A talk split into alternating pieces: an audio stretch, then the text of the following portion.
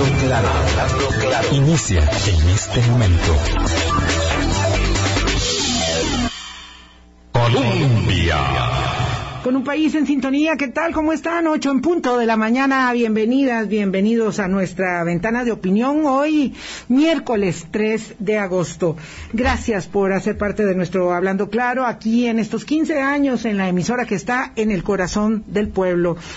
Ah, hoy conversamos eh, con nuestros buenos amigos del Observatorio del Desarrollo de la Universidad de Costa Rica acerca de un estudio de opinión mm, pública que se da a conocer en las últimas horas y que pone eh, la gestión de Rodrigo Chávez en un punto alto de la, de la valoración eh, de la ciudadanía a justamente 100 días de gestión que cumpliremos eh, bueno, pues el 8 de, el 8 de agosto. Estamos eh, en, esa, en, esa, en esa antesala de los 100 días. Eh, por supuesto, buenas noticias para el Ejecutivo que hay que valorar en los índices, en los debes, en los haberes, porque bueno, porque todas las calificaciones eh, se pueden desglosar, hay puntos altos y otros que no lo son tanto, pero lo cierto es que siete de cada diez ciudadanos apoyan la gestión de Rodrigo Chávez a 100 días del inicio de la administración. De eso vamos a conversar con Carlos Murillo y Agustín Gómez del Observatorio del Desarrollo sin es que no podemos sustraernos teniendo a un especialista en relaciones internacionales sin observar luego eh, este noticia de calado internacional tan eh, potente que ha sido eh, la llegada de la líder de la Cámara de Representantes, la speaker Nancy Pelosi, a Taiwán, un hecho absolutamente controversial en la política internacional que ha hecho que China levante la voz, como hace mucho no se escuchaba, en un tema en particular, en uno que le toca muy de cerca. Álvaro, ¿qué tal? ¿Cómo estás? Buenos días. Buenos días, Vilma. Buenos días a todos ustedes, Radio Escuchas. Gracias por estar con nosotros. Eh, tenemos mucho tema, mucho tema en este programa, así es que saludo rápido y de una vez presentar a los invitados de hoy. Hola, ¿qué tal? Carlos Murillo, eh, de, eh, director del Observatorio del Desarrollo de la Universidad de Costa Rica. ¿Qué tal? Muy buenos días. Buenos días, Vilma Álvaro. Eh, muy, muy bien.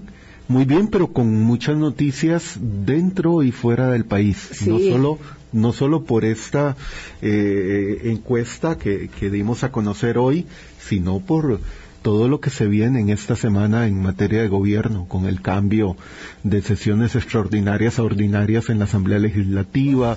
Así que la agenda nacional. ¿Y, qué tal de las ideas? ¿Verdad? Es que dicen, mejor no lo digo porque puede ser ofensivo, pero de verdad no. O sea, eh, hay una, hay una, es que se para el sol a ver, ¿verdad? Este, eh, hay una está este estropicio, ¿verdad? Eh, este adefesio, como dijo doña Laura Chinchilla, que no tiene parangón, está anotado como una de las ocurrencias más significativas del siglo, seguramente, aquí en Costa Rica, eh, de la que hablaremos mañana. Eso, eso que algunos creen que es una iniciativa de reforma constitucional, que por supuesto va para el canasto de la basura, para reducir los y, márgenes. Y te agrego, Vilma, no puedo otra de esas grandes ideas que es eh, darle me gusta por parte del canciller a un comentario en, una de las redes sociales de la eh, congresista. De la congresista Nancy Pelosi. Ahora vamos a hablar de eso, porque es que eso es un gazapo eh, del canciller. Este, pero bueno, hablábamos de esta iniciativa ¿verdad?, eh, de bajar del 40 al 20% eh, la, el porcentaje de votos válidamente emitidos para ser presidente en primera ronda en el país. Bueno, por dicha que esas cosas se estrellan ahí donde la tontería ya no tiene eh, más donde seguir. Don Agustín Gómez, un gusto saludarlo, coordinador de la encuesta que vamos a conocer, porque el observatorio también todo así encarrerado, porque el observatorio hace una encuesta de opinión pública, que es la primera vez que por lo menos esta, esta próxima sabe de que están haciendo esa tarea.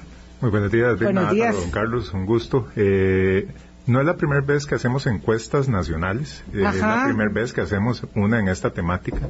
Eh, el observatorio siempre ha apoyado y hemos coordinado, por ejemplo, tres encuestas nacionales de la pequeña microempresa, la primera encuesta nacional de comercio electrónico. y diferentes estudios. Este, este estudio se enmarca dentro de un proyecto que iniciamos a principio de año en el cual tratamos de analizar el abstencionismo y las principales causas del abstencionismo y que eso derivó en un documental que presentamos hace ya casi mes y medio, dos meses, denominado La Fuerza del Abstencionismo. De ahí derivamos una segunda etapa que es justamente, esta encuesta es uno de los insumos para ese segundo documental que tiene que ver con las percepciones a los 100 días de la administración. Eh, ¿Por qué los 100 días? Bueno, hay todo un hito de, histórico que, remarca, digamos, la presentación de informes, hay todo un contexto, y también porque consideramos importante tener un contrapeso en el documental. El documental, la primera versión, lo hicimos enfocado en percepciones, en un sondeo de opiniones de personas en cantones de alto abstencionismo, y en esta segunda etapa quisimos darle una valoración a la ciudadanía en su general. Entonces de ahí fue que partimos en esta iniciativa de hacer una encuesta nacional. Mm, entendiendo entonces la encuesta nacional como uno de los productos que forman parte de ese segundo abordaje del abstencionismo en el país. Eso es muy importante tenerlo en cuenta. Vamos a, la, a los números a los números de la encuesta que Álvaro los tiene así afinados, pero que, eh, grosso modo, verdad, el, el titular es siete de cada diez costarricenses apoyan la labor de don Rodrigo Chávez y de su equipo en los 100 primeros días de la administración. Carlos. Sí, e, e, ese es un dato eh, relevante, pero que hay que desmenuzarlo.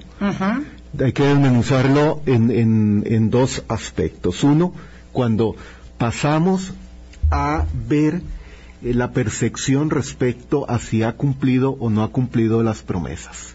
Como decía Agustín, eh, el, esto era un insumo para esa segunda, ese segundo documental. Eh, la coyuntura hizo que no pudiéramos salir con el documental cuando estábamos pensando, el 17 de agosto. Entonces, el gran dilema era, ¿qué hacemos con esta información que tiene más riqueza de análisis que la que podía salir en un documental en octubre o noviembre? Exactamente. Claro, claro. El, entonces, ¿Qué venía eh, en ese documental y que era fundamental en la encuesta? Identificamos 20 promesas de una larga lista de promesas.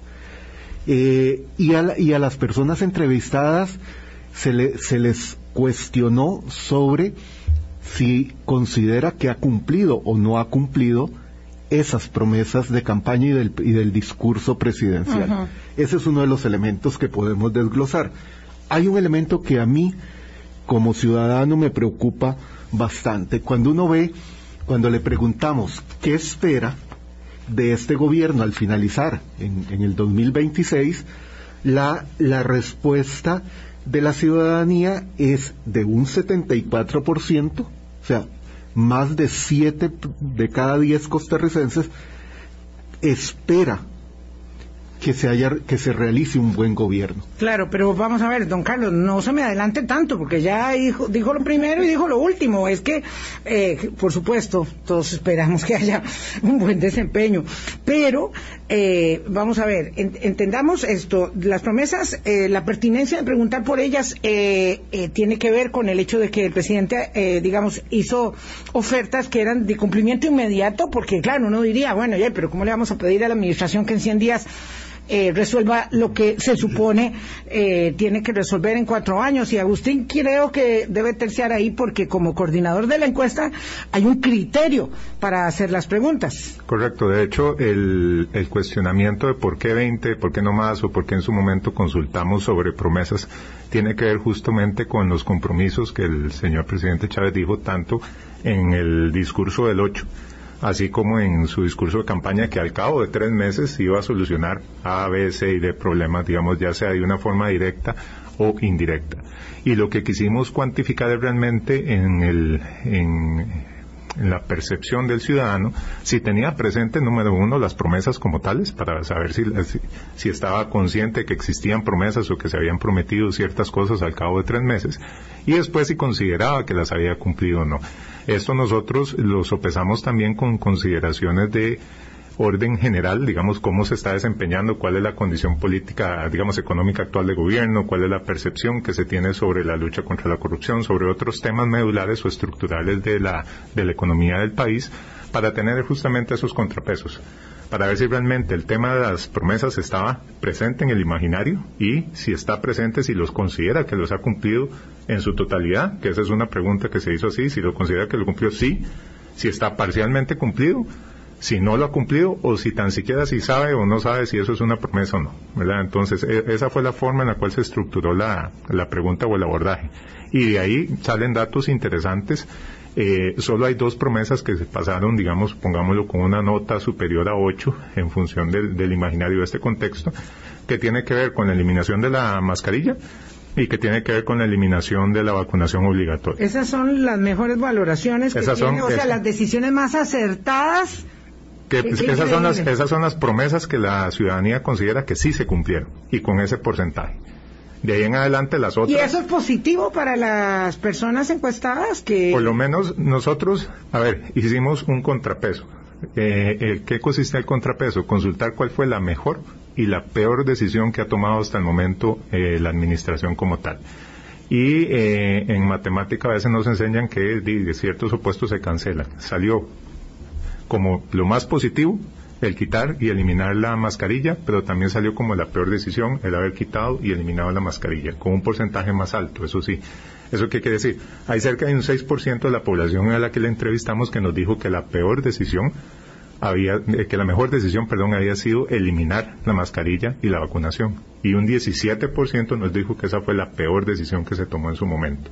Entonces, cuando nosotros analizamos eso, hay que desmenuzarlo, como decía don Carlos, dentro del contexto de qué se entiende el haber cumplido una promesa y cuál fue el efecto digamos que tuvo eso cuando les consultamos sobre las ah, mejores y las peores decisiones. Una cosa es que yo diga, no, se cumplió, y otra cosa es que diga, bueno, me parece bien que se haya cumplido, me parece muy bien que lo haya hecho o no me parece bien. claro, es que eh, esto de auscultar eh, las valoraciones que tenemos sobre los temas que no son comunes, que nos resultan, digamos, de interés propio, en, en, sociedad, pues es bastante complicado.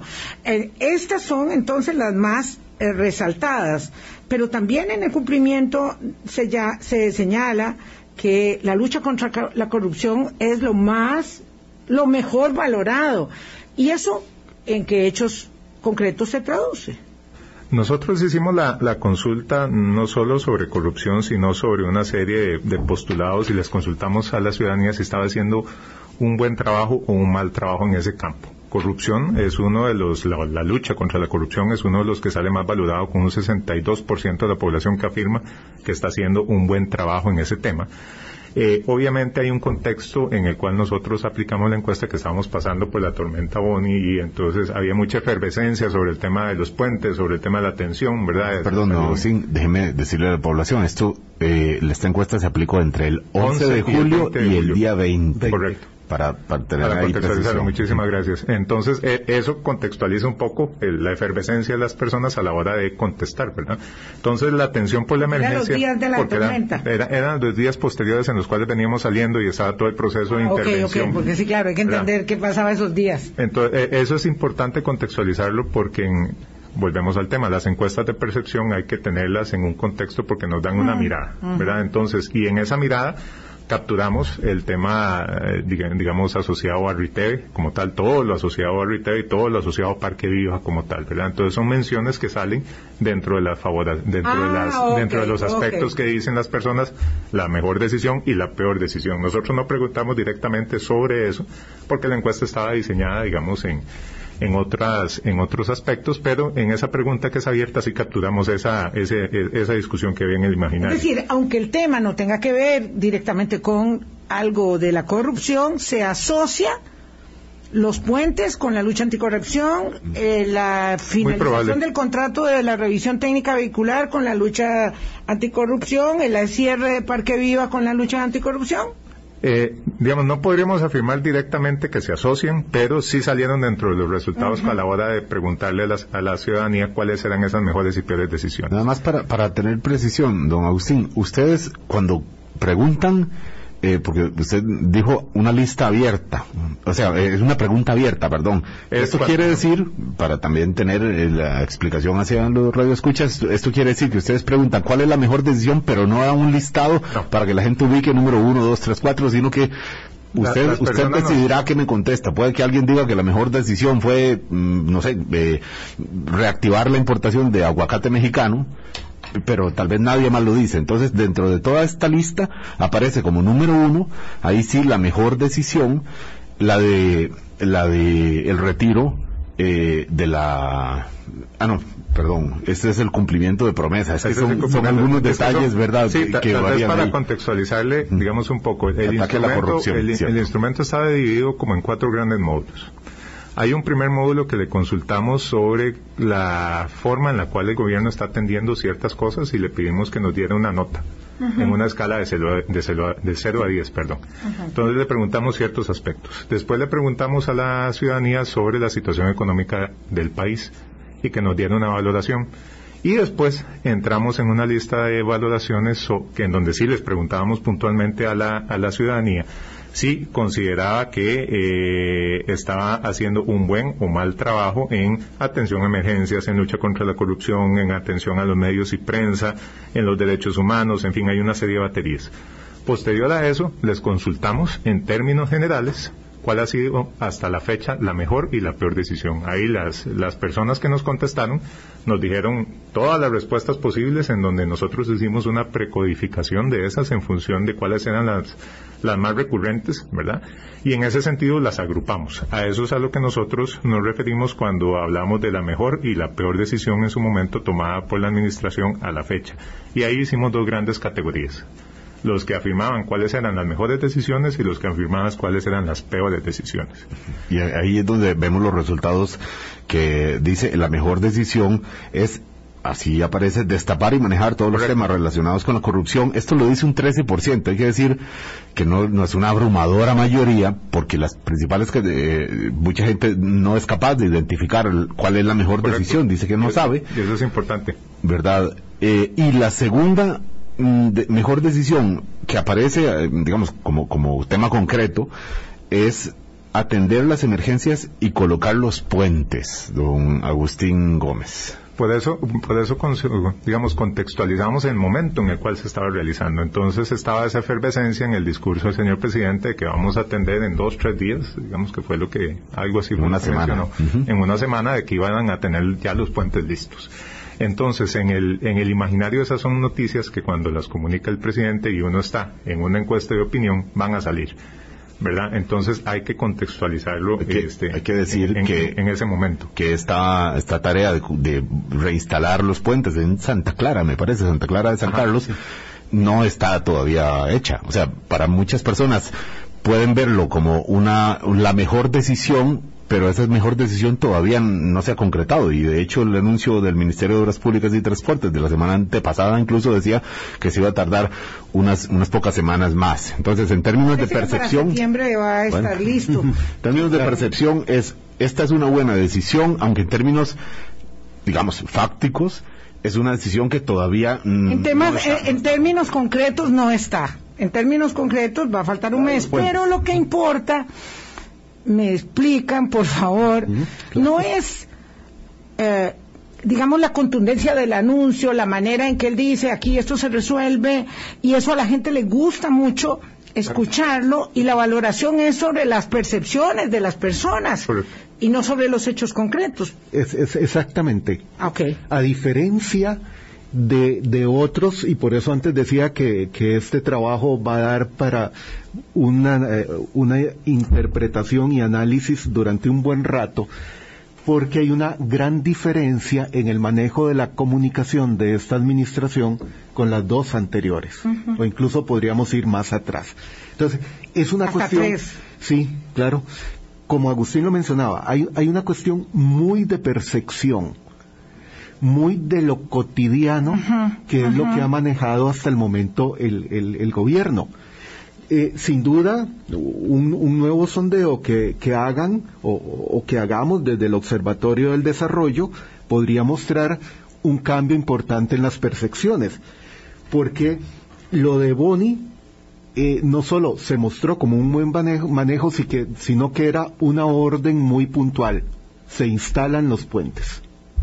Ahora, Eh, no digamos que dure lo mismo que duran siempre en instalarse, ¿verdad? Porque luego ya salió el tema de que no hay funcionarios para hacerlo, que hay que contratar a un subcontratar el servicio, eh, que se podían llevar pero no se podían poner porque era dificultoso, en fin, todo eso, eso ya eso no cuenta. Eso sí, eh, efectivamente, eso no, eso no cuenta porque la gente está muy en lo cotidiano. De igual forma, por ejemplo, casi tres de cada diez personas entrevistadas lo que indican que la situación que no ha sabido manejar es la contención de los precios de la gasolina y el diésel, sin contar el aumento que viene esta semana que todavía eh, daría un detalle más. Para 1.100 colones. Sí, ah, sí. Y que el trabajo del, del manejo del costo de la vida tampoco ha sido, ha sido positivo, ¿verdad? Claro, vamos a hacer una pausa. Son las 8.21, hablamos de la encuesta de opinión pública. A, a 100 días del inicio de gobierno, 7 de cada 10 ciudadanos apoyan la gestión de Rodrigo Chávez, aunque hay claroscuros en el sentido de que eh, no están satisfechos con, con, la situación económica eh, y con algunas de las disminuciones de los precios eh, que se ofrecieron. Vamos a ver, no se enojen. Eso es lo que dice la encuesta. Eh, no lo decimos nosotros. Estamos intentando conocer y acercarnos, mm, digamos, someramente a algunos de los aspectos de un estudio de opinión que muestra, evidentemente, muchos, muchos, ah, muchas aristas para observar. Vamos a la pausa. Colombia. Con un país en sintonía, 8.23 minutos de la mañana. Hablamos de la encuesta de opinión pública del Observatorio del Desarrollo y tenemos aquí en la mesa de Hablando Claro a Carlos Murillo y Agustín Gómez de esa entidad. Em, entre lo que preguntaron en esta encuesta, que hay que repetir, eh, bueno, primero margen de error, 4,3, se realizó entre el 11 y el 20 de julio, eh, considerando que viene la cercanía de, esta fe, de este momento de los 100 días, es el tema económico que por supuesto marca muchísimo las preocupaciones nacionales. Eh, y aquí es obviamente relevante ver la, percepción popular, don Agustín Gómez, usted como eh, coordinador de la investigación, la percepción que tiene la gente sobre la situación económica, ya puesta en números, porque si vamos a los supermercados y a la calle, la percepción está muy complicada. Correcto. Pero también el manejo que hace el gobierno frente a la situación económica. ¿Cuáles son los, los hallazgos que tienen acá? Sí, nosotros hicimos o les consultamos a la, a la ciudadanía en que nos comentara en una escala de 0 a 10 cómo calificaría, por ejemplo, temas, temas generales, la lucha contra el coronavirus, la lucha contra la corrupción, la lucha contra la pobreza, e inclusive, digamos, la, la valoración de la generación de empleo, digamos que son temas gruesos. En cada uno de esos, eh, por ejemplo, la nota que tuvo en empleo fue de un 6,35 en una nota de 0 a 10. La lucha contra el coronavirus 6,84, la lucha contra la corrupción un 7,51 y la lucha contra la pobreza un 6,26. Digamos, eh, para que la gente nos, nos, entienda, entre más cercano a 10, mejor es la, la valoración. Pero también les consultamos en términos generales cómo valoraría la situación económica del país. Y ahí la, la nota es muchísimo más baja. ¿Cuánto es ese? Llega a 4.6 en una escala de 0 a 10. Ni siquiera llegamos a, la, digamos, a una nota de 5. Entonces sí hay un, contexto que la ciudadanía evidencia como complicado, a pesar, digamos, como hablamos en, el bloque anterior, de que hay una alta expectativa y una alta valoración sobre las percepciones sobre sobre el cumplimiento, la población sí es más crítica respecto a temas estructurales, por ejemplo, el tema económico del país o el tema de la pobreza, digamos, ninguna de esas notas, excepto la lucha contra el coronavirus, eh, fue una de las que tuvo una valoración más alta o que pasó, digamos, por así decirlo, con nota de 7. El resto, en términos académicos se quedó o está debiendo todavía, ¿verdad? Mucho, mucho en ese campo. Agustín, si uno eh, ve el, resultado de la valoración, un 51% de la muestra califica como eh, buena o, muy buena la gestión de Chávez sobre la sobre la situación económica.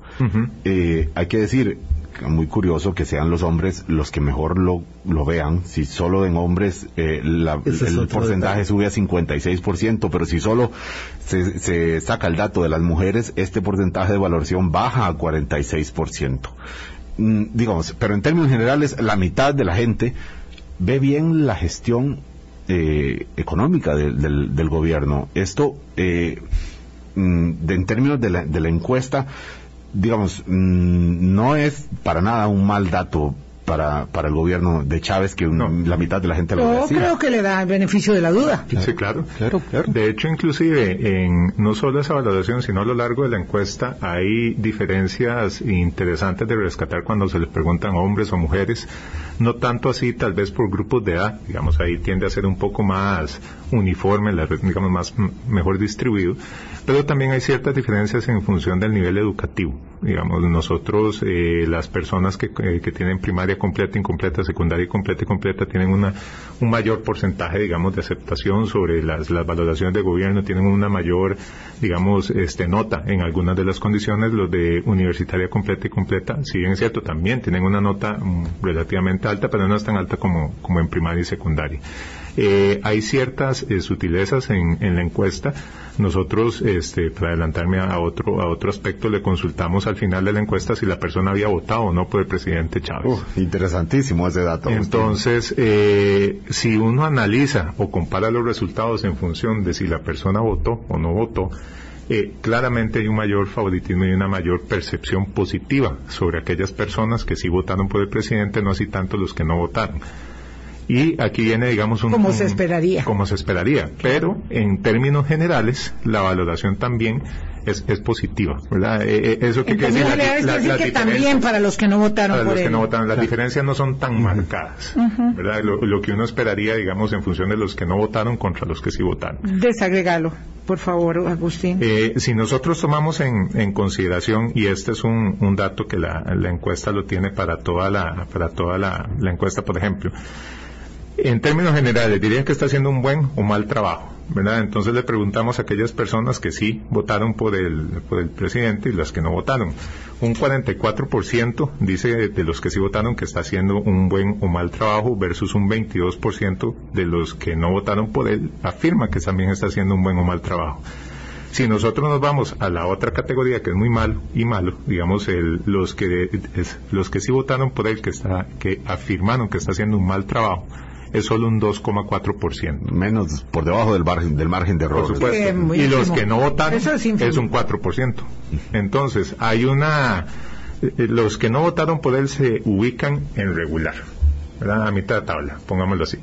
Y eso es consistente a lo largo de todas las, de toda la, estructura de consultas, digamos, le dan todavía ese beneficio, no es que literalmente lo, por lo menos en la encuesta lo castigan a previo y le dicen no, es que está haciendo un mal trabajo, sino que se ubican a mitad, digamos, en, la respuesta del, centro que generalmente uno... No está mal. Que tampoco está mal.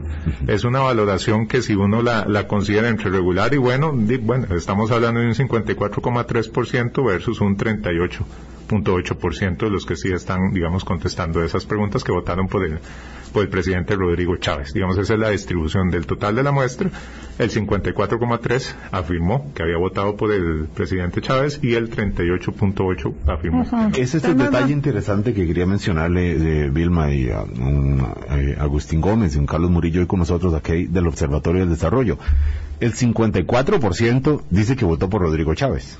Uno se va a los datos, de resultados electorales del 2 de abril y se encuentra que en la realidad votó por Rodrigo Chávez el 29 y tanto por ciento, pongámosle 30 por ciento. Uno dice, bueno, claramente aquí, eso es una encuesta de percepción eh, ciudadana, ¿verdad? La gente incluso reporta, por lo visto, haber votado por Chávez, aunque a juzgar por los datos electorales, no necesariamente lo hicieron así. Esto habla, digamos, de, un, de un clima eh, de, un, de un clima, por supuesto, muy favorable para el, gobierno de Rodrigo Chávez, al punto de que mucha gente, pues, de tal vez con intención o no, pero reporta haber votado sin que, sin que en la realidad ocurrió. Lo que sucede, aquí hay que, tener en, cuenta un, detalle.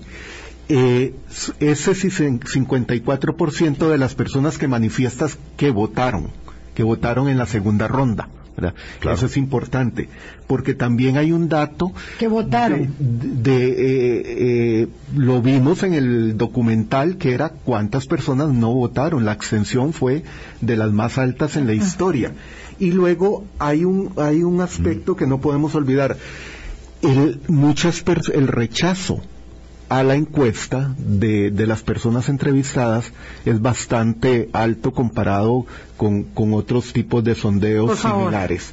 Explique eso, don Carlos, porque eso no es habitual. No, cuando la persona, cuando la cuando se llama a, la, una persona eh, que es con el listado de números de teléfono celular, que es el que se el que se utiliza, muchas personas dicen no, no quiero responder la encuesta. Quiero participar, muchas gracias. no nos llame, nosotros lo llamaremos. Eh, eso. como cuando a mí me llaman de un banco. Nunca quiero participar. El problema es que en una encuesta eso no podemos determinar las razones de por qué no, no responden. Tendríamos eh, que continuar haciendo estudios, incluso con otras metodologías, para indagar por qué las personas. ¿Y cuál es el porcentaje de rechazo, Carlos, en, esta encuesta? Sí, y, y, sobre eso también retomo un poco el último que estaba mencionando este nosotros partimos, y me da pie para hablar un poco rápidamente, no, pretendo entrar en temas muy técnicos sobre la estructura de la encuesta. La encuesta sale de un diseño muestral que nos proporciona la Escuela de Estadística de la Universidad de Costa Rica, en donde se, todas las encuestas telefónicas parten de, la, de un suministro de los cuatro primeros números celulares de todas las operadoras que existen en el país. A partir de un procedimiento aleatorio se completan los otros cuatro números. Entonces tenemos listados de muestras de números que corresponden a un operador, pero no sabemos si son activos, si son inactivos, si está habilitado, si no está habilitado. ¿Cuál es la única forma de hacerlo? Llamando. Entonces, para esta encuesta nosotros hicimos cerca de 11.356 llamadas para poder, digamos, llegar a una muestra en la cual nosotros consideramos que era representativa. Es importante identificar que de esas hay un porcentaje del 5% que nos rechazó, digamos, de previo, que nos dijo, no, no queremos participar hay un 74% de las llamadas que son números inactivos. ¿Eso qué quiere decir? Que no son, son líneas celulares que no han sido activadas, en algún momento se pueden activar. Y de ahí tuvimos un rechazo de cerca del 4 puntos, del, perdón, de, ¿qué se me hizo el rechazo? Del 5,5% de las llamadas. Entonces, si nosotros tomamos en cuenta las llamadas que no nos, digamos que las llamadas efectivas más el no rechazo, tuviéramos tenido, digamos, cerca del 11-12% de todas esas llamadas telefónicas, digamos, abarcadas. ¿Por qué esto es importante?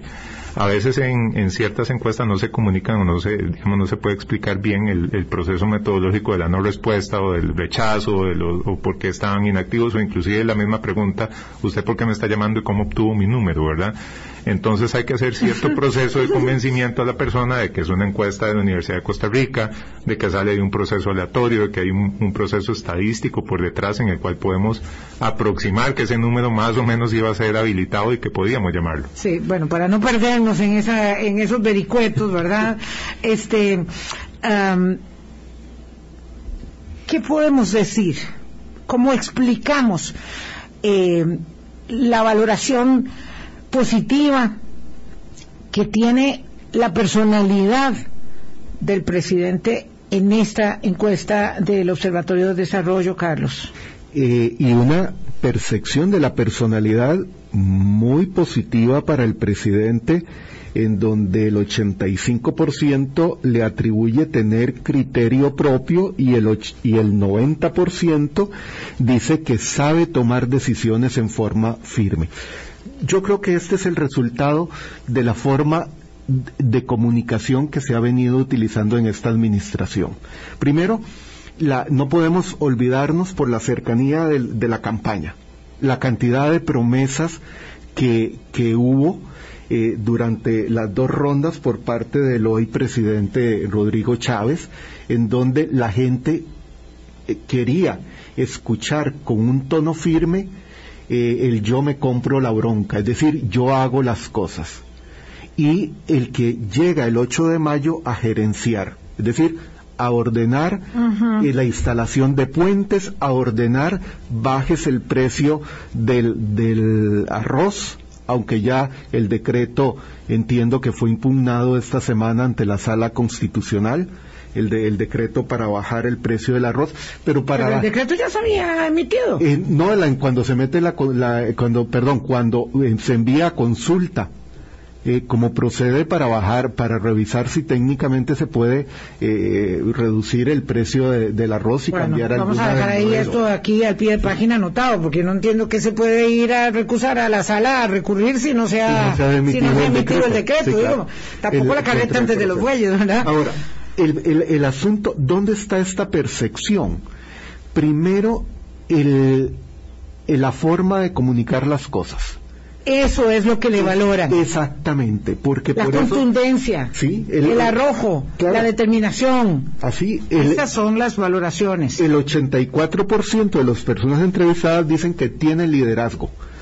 Porque recordemos que desde hace buen rato en este país la gente viene pidiendo un presidente que esté casi siendo un ejecutor y no un gobernante y quiere decisiones firmes. El lenguaje la forma en cómo comunica las cosas y lo ordena, porque no instruye, ordena, eso le da ante la población una, un buen criterio y una buena valoración. Por eso, como decía antes, cuando, si bien la gestión de la economía la consideran bien, cuando entramos a ver el problema de reducir impuestos, el valor de la canasta básica, ahí es cuando las cosas, la gente dice, bueno, está muy bien, tiene liderazgo, sabe dialogar, sabe coordinar. Sabe dialogar y sabe coordinar. Exactamente. Y sabe tomar decisiones de forma firme, pero cuando entramos a ver los pormenores es cuando la gente comienza a responder, no, las cosas no han sido en lo parte puntual como impuestos, valor de la canasta básica, eh, precio de los combustibles, es donde dice las cosas es la economía, es la, economía, decía un conocidísimo presidente de los Estados Unidos y le agregaba algo más, pero no se lo voy a agregar porque ya aquí no me caben más los insultos, entonces mejor no le agregamos. Agustín, perdón. Sí, no, de hecho hay una valoración muy alta que dice que logra que las cosas se hagan, que es un 78% de la población que, nos, que afirma que sí Digamos que esas son características e inclusive el, el tema de saber sacar el país adelante es un 67, es honesto, es un 67%, se preocupa por la gente pobre, un 65% de la población es transparente, un 65%, y un 52% indica que es humilde. Es importante también eh, explicarle a las personas que la, esta lista, digamos, de, de, valoraciones son, digamos, nosotros la extrajimos de un proceso de encuestas que ha venido también desarrollando la Escuela de Estadística dentro de la encuesta de actualidades en donde cada cuatro años, cuando hay cambio de presidente, se consultan estas valoraciones. Si bien es cierto, no son comparables entre sí estas encuestas, pero es un módulo que realmente da luces sobre las condiciones o las características. Ya es un módulo probado, por así decirlo, en las cuales las personas se sienten cómodas calificando, digamos, en, su opinión al presidente de turno. Eh, también es importante indicar que las valoraciones de aquellas personas que no lo consideran, digamos, humilde, andan en el orden del 20% o menos, ¿verdad? Entonces, la gran mayoría también también se ubican en la categoría, bueno, más o menos es humilde, más o menos ha cumplido las promesas, pero esos andan en el orden del 20 y el 11%. Lo cierto es que el 84% de las personas estiman que tiene liderazgo y ese liderazgo se asienta sobre las valoraciones de que tiene conocimiento, tiene determinación, es honesto, se interesa por los problemas de la gente, ¿verdad? Y bueno, humildad que es como un, debe ser algo, un rasgo ahí, importante en la idiosincrasia costarricense. Eh, esa es la valoración, digamos, eh, más significativa a efectos de él. Eh, para ir a la pausa, Agustín Carlos, es la valoración del gobierno, la del presidente, la que subsume eh, eh, toda, a, toda la, a todo el gobierno, a todo el equipo, o hay una valoración distinta, eh, menos significativa para el resto del equipo? No, es que no nos daba, porque también entendamos cuando, cuando uno lo llaman y uno es el entrevistado y le dicen unos minutos y, si se extiende mucho la entrevista se, se, pierde. No, estamos centrados en, el gobierno y entendiendo la figura del gobierno, el, presidente Chávez. porque eh, yo creo que la gente está percibiendo al gobierno básicamente como alrededor de la figura. Alrededor de la figura. El resto son colaboradores que son los que ejecutan en concreto la, eh, la decisión presidencial. Ahora, eh, eso ha hecho también, esto no es resultado de la encuesta, en que veamos la presencia de algunos ministros y ministras con un perfil muy bajo en los medios de comunicación a la hora de ejecutar una serie de, decisiones que toma el presidente. en resumen, es, es una, una opinión sobre la gestión de eh, el presidente eh, Chávez Robles. Lo cual coincide con la realidad que me parece que hay un estilo bastante, como decían ustedes, personalista de este gobierno alrededor de la figura y por eso parte de lo que se le reconoce es que tiene un altísimo liderazgo, según lo que... Eh, bueno, 84 de cada 100 es este incontestable. Claro. Sí, incontestable. Pero eso lo estamos viendo en mucho, en algunos mandatarios a nivel latinoamericano que tienen ese, esa percepción. Esos niveles eh, de, liderazgo en la popularidad. que manejan por la forma en cómo manejan los temas en los medios de comunicación, toda la, la exposición mediática que es lo que al menos en Costa Rica la gente quiere. Bueno, la valoración del presidente de México a media gestión es altísima. Eh, una gestión que es eterna en México, que son sexenios, es altísima. La del presidente de El Salvador es alta, es muy alta, muy alta ¿verdad? Entonces, claro, hay, eh, digamos, eh, un estilo es un estilo. ¿verdad? que se va imponiendo en, América Latina, que marca esa, digamos, valoración tan positiva de las personas que quieren contundencia, ¿verdad? A la hora de asumir la narrativa y que haya narrativa es muy importante. claro. Claro. 8.43, vamos a una pausa y regresamos. Colombia. 8.44 minutos de la mañana. Nos quedamos sin audio aquí, entonces yo no podía saber que ya estaba, que ya estaba nuevamente con ustedes. 8.44 digo, con Carlos Murillo y Agustín Gómez del Observatorio del Desarrollo eh, hemos repasado los datos de esa encuesta que valora tan positivamente la gestión del presidente del presidente Chávez. Las valoraciones ya, digamos, más de carácter, mm, digamos, politológico sobre lo que puede observarse y lo que puede derivarse de los números, porque no estamos haciendo una valoración, sino una explicación de la encuesta, pues eso ya será eh, más adelante y en otros en otros enfoques. Por ahora, valga señalar esta percepción tan positiva eh, de siete de cada diez costarricenses satisfechos con la labor del presidente y una valoración mucho más alta que esa, del 84%, como un hombre que tiene liderazgo, que sabe hacer las cosas. Eh, don Carlos Murillo, yo no me aguanto las ganas, aunque alguien me regañó aquí por hacer una ensalada, de preguntarle como especialista en relaciones internacionales eh, esta noticia que fue tan sorprendente para el mundo, es una noticia que realmente dio vuelta al mundo. Eh, de eh, la puesta en pie de la eh, vocera de la Cámara de Representantes de los Estados Unidos, la tercera persona más importante en la conducción política de Estados Unidos, Nancy Pelosi, poniendo pie en Taiwán, a pesar de las muchas advertencias que había hecho China de que no se le ocurriera aterrizar ahí en su viaje por Indo-Pacífico es una situación muy compleja. No, no va a terminar en un conflicto armado, a no ser que haya un, pequeño error de, de alguna de las partes. Un gran desliz, pero error. A pesar de los movimientos militares, ahí voy, no, y, sobre todo de lo que inicia hoy. lo primero, no debió haber eh, pensado en ir lo que pasa es que Nancy Pelosi estaba decidida. Tiene una larga historia, una historia enorme eh, de eh, crítica a, China y lo ha dicho estando en China. Lo ha dicho, o sea, no, no es una cuestión de última hora.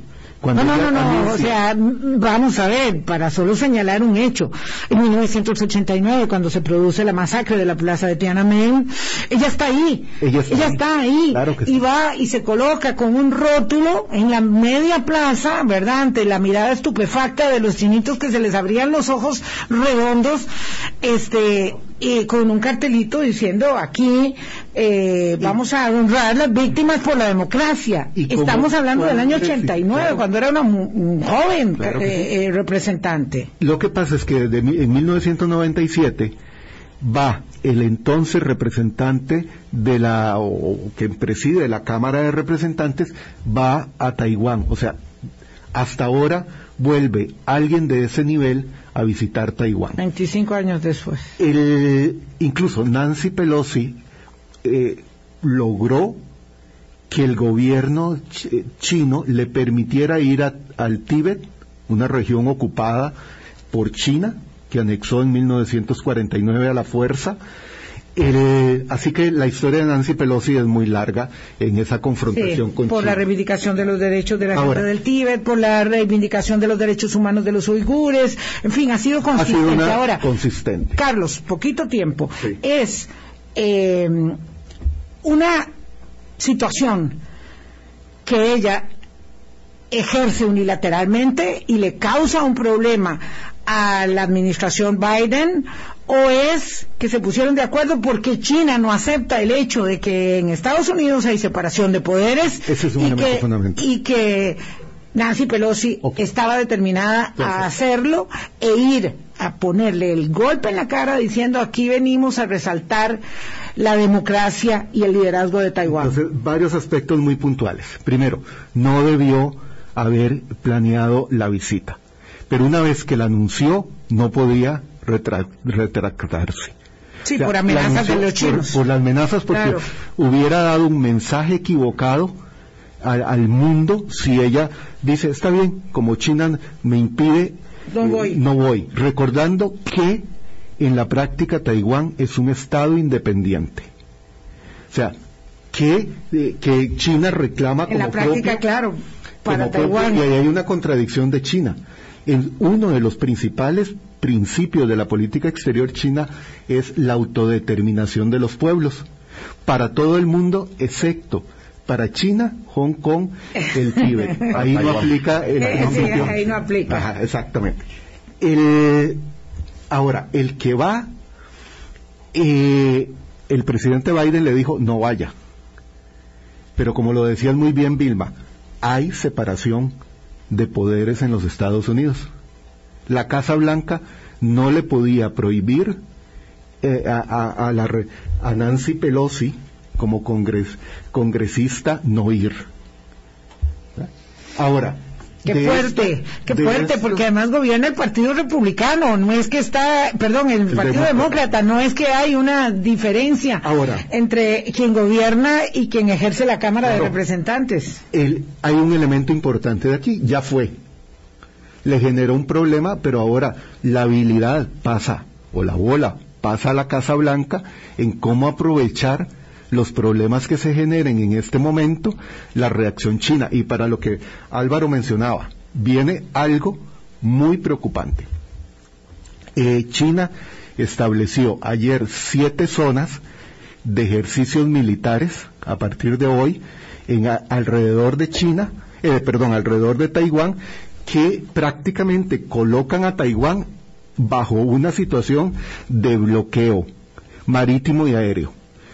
Eh, Nancy Pelosi sale de Taipei hacia Seúl, Corea, eh, y el vuelo duró dos horas más por todo el desvío que tuvo que hacer porque está, eh, China establece áreas de exclusión marítima y aérea alrededor de Taiwán, o sea, estableció un bloqueo sobre Taiwán. Entonces, el asunto viene en realidad muy interesante de aquí en adelante. El pago de la deuda lo va a hacer Taiwán.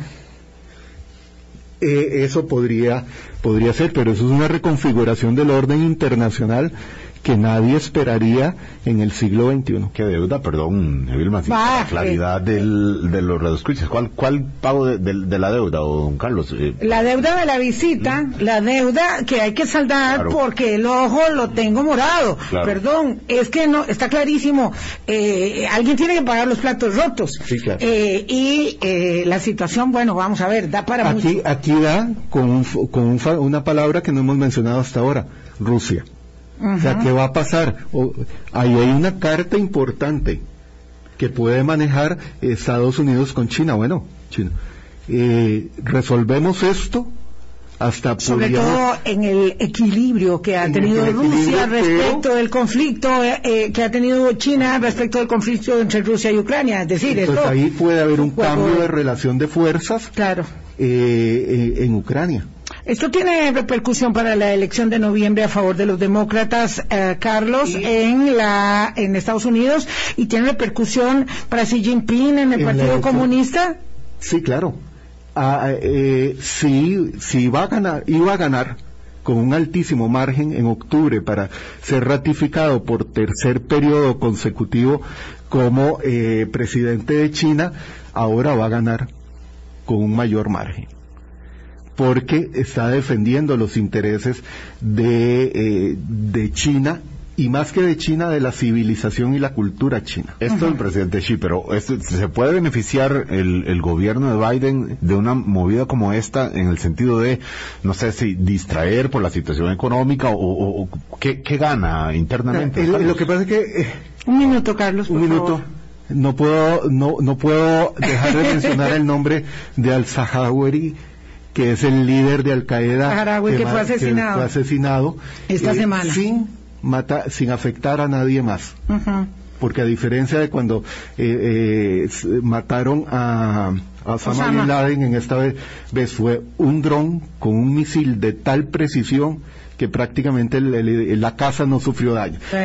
ahí hay otro, otra valoración, o sea, en, este momento en el sistema internacional se mueve un pequeño peón, que es Nancy Pelosi, en Taiwán, y todo, y todo el tablero se reconfigura en este momento. Claro, y hay que tomar en cuenta que la situación eh, para el gobierno demócrata había sido muy compleja porque la salida de Afganistán fue terriblemente estropicio ahí, este, y estos son elementos que están ahí eh, solamente para ah, enriquecer el debate y... Así que puede darle algún punto en las elecciones de, noviembre. Sí, pues obviamente no había tiempo para tanto y para todo, pero por lo menos lo dejamos ahí asentado. Muchísimas gracias por participar, Agustín Gómez, como siempre, y Carlos Murillo del Observatorio del Desarrollo.